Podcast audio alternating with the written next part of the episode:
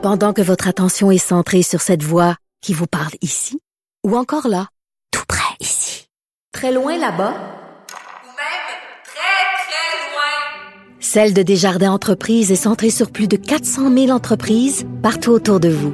Depuis plus de 120 ans, nos équipes dédiées accompagnent les entrepreneurs d'ici à chaque étape pour qu'ils puissent rester centrés sur ce qui compte, la croissance de leur entreprise. IGA est fier de présenter l'émission À vos affaires. Pour économiser sur votre panier d'épicerie, surveillez les offres et promotions de la circulaire disponible à IGA.net chaque semaine. IGA, vive la bouffe et les bonnes affaires. Gilles Proulx, Bonjour, mon cher Richard. Richard Martineau.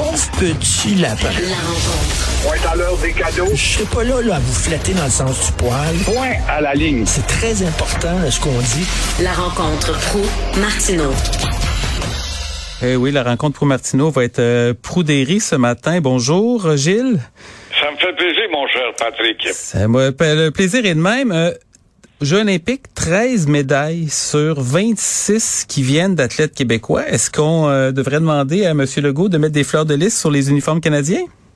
C'est une très belle idée, le go qui cherche tant à se distinguer, mais il recule à chaque fois qu'il se fait rabrouer pour ne plus en parler. Alors, écoute, on, on forme dans le Canada 23% à peu près de la population. On est allé chercher 50% des médailles. Je félicite la Finlande en passant, qui a quand même accumulé le plus grand nombre, un petit pays qui a été ignoré. Mais le Québec, petit pays ignoré, évidemment, ramasse 13 médailles. C'est quand même quelque chose d'important. Et on n'a pas le droit d'avoir un simple petit fleur de lys sur l'uniforme des athlètes canadiens. Moi, je trouve que c'est une maudite belle occasion, d'autant plus que là, là, on va dire oui, oui, oui, on a eu quand même 26 médailles. Le Canada, we're proud Canadian. 26 euh, médailles, euh, euh, ben, ben, ben, comment j'appelle ça, une médaille en anglais, là. Medal, c'est ça. métaux. Alors voilà. Toujours est-il, euh, ils oublieront pas, par contre, à nous dénigrer et à faire du Québec bashing quand se fera l'affaire de ces gens-là. Alors, il sera important que le Québec lance le débat d'ici les Jeux de Milan, et là, on file en 2025. Alors, c'est une belle occasion de relancer le débat. Ben, ce qui est intéressant là-dedans, c'est que euh, c'est pas nécessairement seulement, évidemment, pour le poids du Québec, c'est formidable. On, poids du- on parle du poids du Québec dans la fédération, de son poids politique. En tout cas, le poids olympique, lui, manifestement, il n'y a pas de problème de ce côté-là. Mais du côté des autres provinces aussi, ça pourrait être intéressant. Il y a 10 provinces au Canada, il y a trois territoires. Euh, Il pourrait avoir une identification complémentaire sur l'uniforme aussi pour l'Ontario, la Colombie-Britannique. Ça peut faire une belle compétition entre les régions du pays. Puis, c'est intéressant de voir aussi les gens d'où ils viennent. Donc, il y a- évidemment, il y a qui peut avoir un volet nationaliste là-dedans, mais on peut le voir aussi d'une autre façon.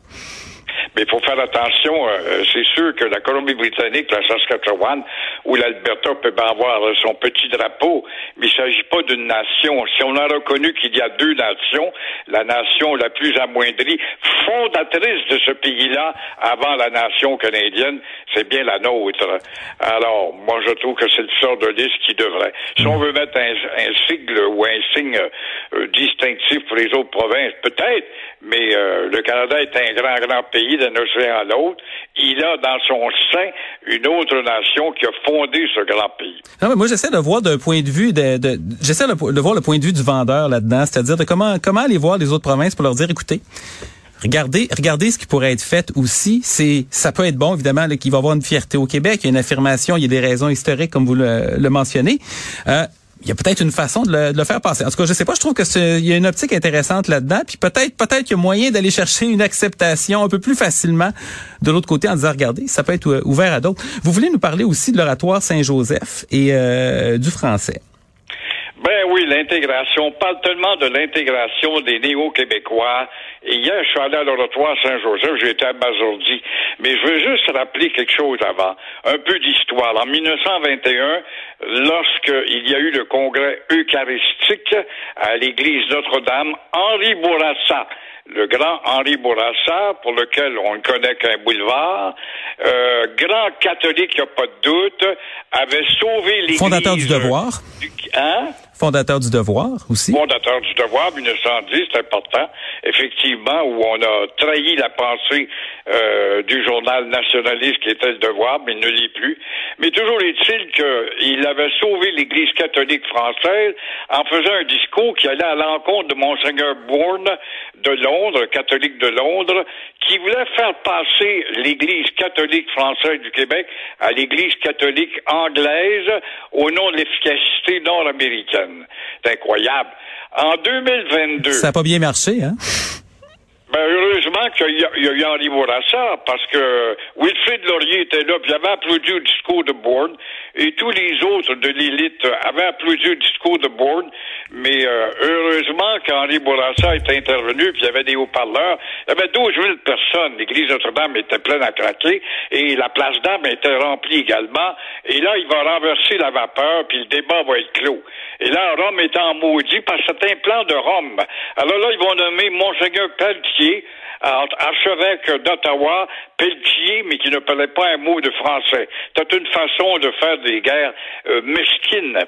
Mais euh, voilà qu'en 2022, il y a les Sulpiciens qui sont fondateurs de la Nouvelle-France et surtout de Ville-Marie qui euh, vont dire on passe à l'église Notre-Dame à l'anglais parce qu'on a des touristes. Je veux bien croire, mais on me ferait pas croire puis faire des messes en anglais à Notre-Dame euh, parce qu'il y passe une demi-douzaine de touristes l'hiver. Peut-être à partir du mois de juin, j'en suis, mais sûrement pas l'hiver.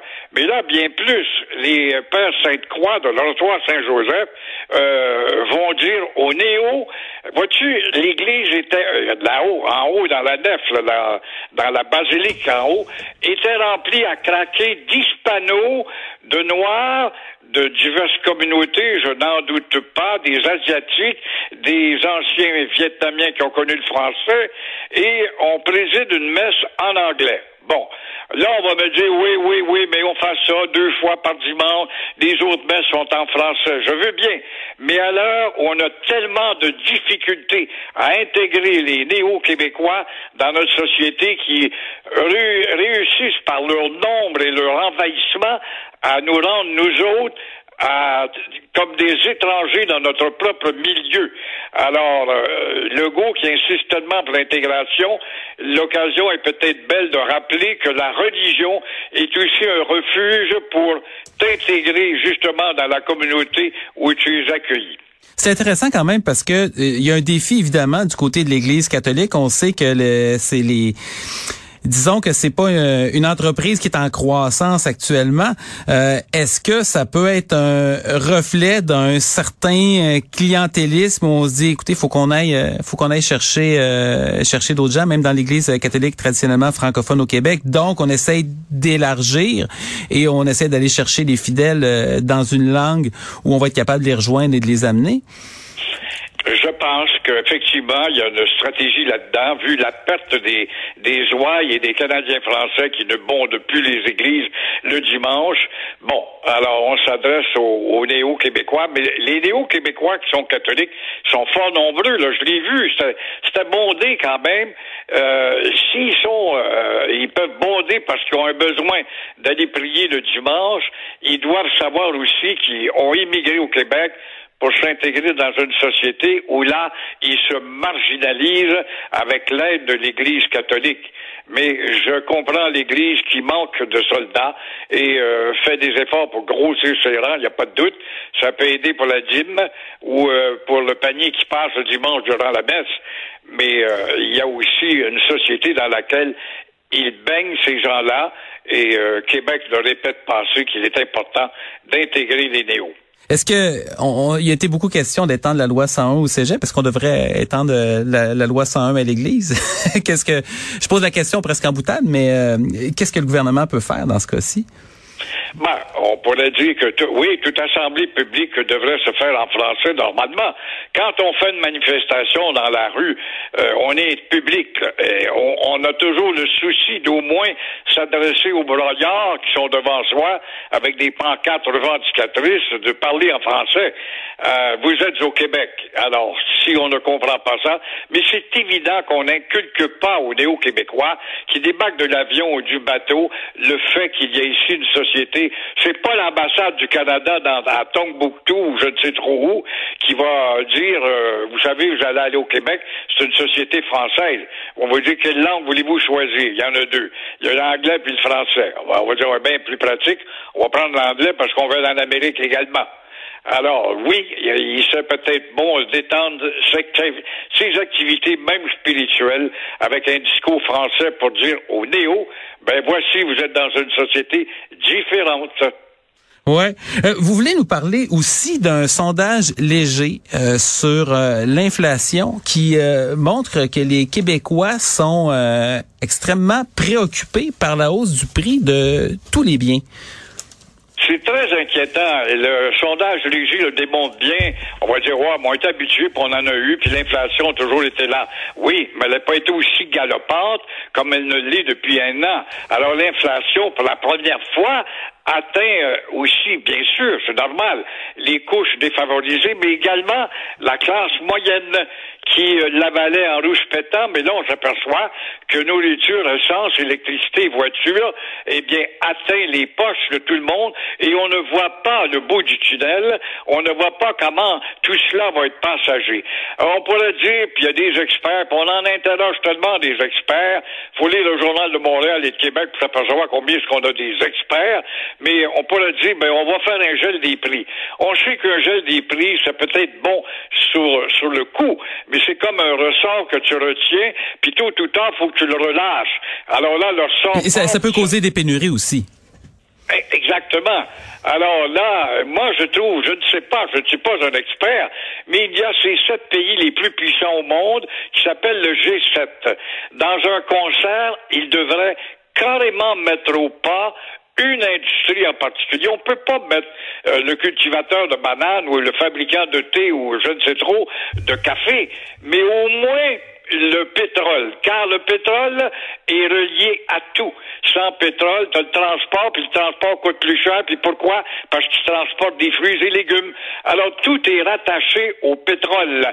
Alors, il faudrait peut-être qu'on discipline l'industrie du pétrole qui y va de profit en profit, on l'a euh, demandé actuellement au Québec, au Canada, à Montréal, dans le monde, à voir la montée. Ah oui, mais on va nous dire, oui, mais les pays de l'OPEP produisent moins. Il y a Poutine qui euh, va couper peut-être une énergie vers la France et l'Allemagne, ça va faire mal. Je veux bien, mais euh, je vois aussi les profits des grandes pétrolières qui nous disent, quand on leur parle de votre bilan, que faites-vous de ces profits? On fait de la recherche. On fait sûrement pas de la recherche pour introduire un litre qui va te permettre de faire euh, 100 km au litre, à pas ce que je sache. On fait pas de la recherche, évidemment, pour soulager. Mais il y a les euh, voitures électriques quand même, ceci dit. Il y a, les, il y a, il y a des constructeurs automobiles présentement qui le- leur saint graal, ça serait d'avoir une voiture qui consommerait plus d'essence, qui pourrait durer 500, 600, 700, 700 km. Il y a quand même des efforts de ce côté-là, mais c'est pas les pétrolières évidemment. Non, c'est ça. Les voitures sont obligées de, de rouspéter ou de, de, de faire face à la concurrence qui est imposée par les pétrolières, qui à chaque année nous annoncent des bilans.